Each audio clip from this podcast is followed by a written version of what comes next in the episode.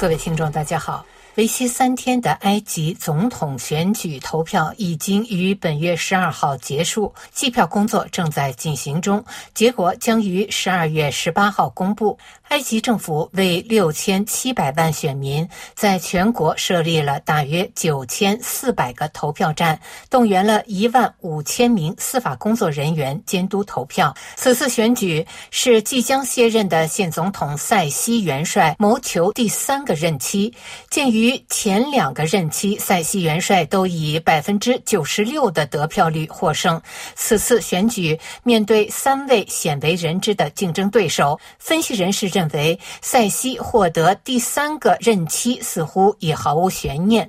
二零一三年七月，时任埃及国防部长的塞西元帅发动政变，罢黜了来自穆兄会的民选总统伊斯兰主义者穆尔西。同年八月，埃及安全部队在开罗两处穆尔西支持者的营地展开清场行动，与穆兄会支持者发生流血冲突，造成五百二十五人死亡，三千七百一十七人受伤。埃及社会面临严重。重分裂和对立。二零一四年六月，塞西正式当选总统。二零一五年举办新的议会选举，塞西及军方的支持者当选议员，控制了国会。塞西的上台将埃及带回军人统治的政治传统。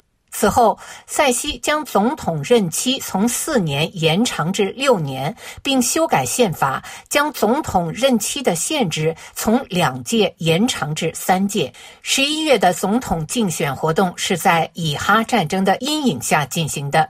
这场战争垄断了媒体和公众舆论的注意力。然而，这个拥有超过一亿人口的非洲大国正面临着历史上最严重的经济和金融危机。三分之二的人口生活在贫困线以下或略高于贫困线。在全国范围内，人们可以看到国家补贴摊位前的队伍越来越长。市场上每公斤糖的价格几乎翻了两番。根据世界银行的数据，除了创纪录的债务外，埃及还是全球受通胀影响最严重的十个国家之一。九月份通胀率达到近百分之四。四十，食品通胀率达到百分之七十。然而，塞西糟糕的政绩却被以哈战争议题所淡化。法国《世界报》在相关报道中指出，在一场量身定制的总统竞选中，面对另外三名缺乏民众基础且鲜为人知的候选人，塞西没有出席任何公开会议，没有参加任何辩论或电视采访。总统于十一月二十三号在开罗体育场举行的一次声援巴。勒斯坦集会上发表了他唯一一次公开讲话。塞西在讲话中特别强调了他的政府为防止战争升级所做的巨大努力。他再次呼吁停火，谴责以色列对加沙人实施的极其惩罚，以及以色列迫使加沙人向西奈半岛逃难的计划。塞西自视为以哈冲突的调解人，希望国民看到总统正忙于解决当前的紧迫问题，每天二十四小时关注危机进展。他的政权动员所有国家机构组织捐款献血，并招募志愿者向巴勒斯坦飞地提供人道主义援助。据当局称，进入加沙的援助物资百分之八十来自埃及，许多医院被动员起来接受收受伤的巴勒斯坦人。数千吨食品和设备从世界各地运抵北西奈省首府阿里奇。这里已成为全球人道主义的平台。然而，人们不知道的是，埃及自2007年以来一直封锁加沙地带，在公开批评以色列妨碍人道主义援助分发的同时，却严格控制拉法入境口，阻止巴勒斯坦难民涌入埃及。虽然巴勒斯坦事业在埃及公众舆论中仍然是一个随时引爆舆情的话题，但军政权必须在强硬对待以色列和维持。与以色列的战略联盟之间搞好平衡，同时又要确保不被视为巴勒斯坦人民遭受苦难的同谋。而更重要的是，把以哈战争推上前台，能避免公众舆论关注埃及的国内危机。法国观点杂志非洲版在相关报道中指出，假如民主选举可以制造幻觉，那么经济却无法作弊。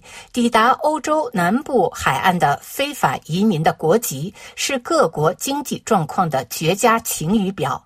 自2022年以来，越来越多的埃及人向意大利和希腊偷渡。2023年，北非经济状况最差的两个国家是突尼斯和埃及，两国都正在经历一场严重的经济危机，以至于他们无法再在国际金融市场上贷款。国际货币基金组织出面支持塞西政权改革，要求埃及镑大幅贬值，减少国家补贴。军政权实行疯狂的大基建。耗资超过五百亿美元建设行政首都、拓宽苏伊士运河，这些项目使埃及成为世界第二负债大国，仅次于陷入危机四十年的阿根廷。埃及处于国家破产的边缘。这些大基建无疑使军头们越来越富有，但人民更加贫困，中产阶级更加贫困，陷入通胀陷阱。然而，军政权是可以不在乎民意的，民意。并不能妨碍塞西高票胜选。尽管埃及不属于马格里布地区，但其影响力却是巨大的。在开罗流行的音乐和时装，很快就能在北非其他首都看到。从政治和专制角度来看，塞西模式似乎是高效的。这种国家伊斯兰化、经济受制于军队、政治萨拉菲主义的混合体，也逐渐出现在北非其他国家。以上是今天的聚焦非洲，我是桑宇。